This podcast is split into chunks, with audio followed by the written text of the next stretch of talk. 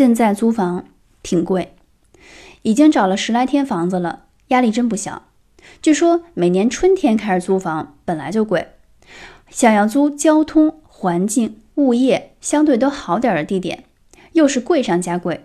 如果想要降低成本，也是有便宜的房子的，可是又涉及到其他想要的条件不具备。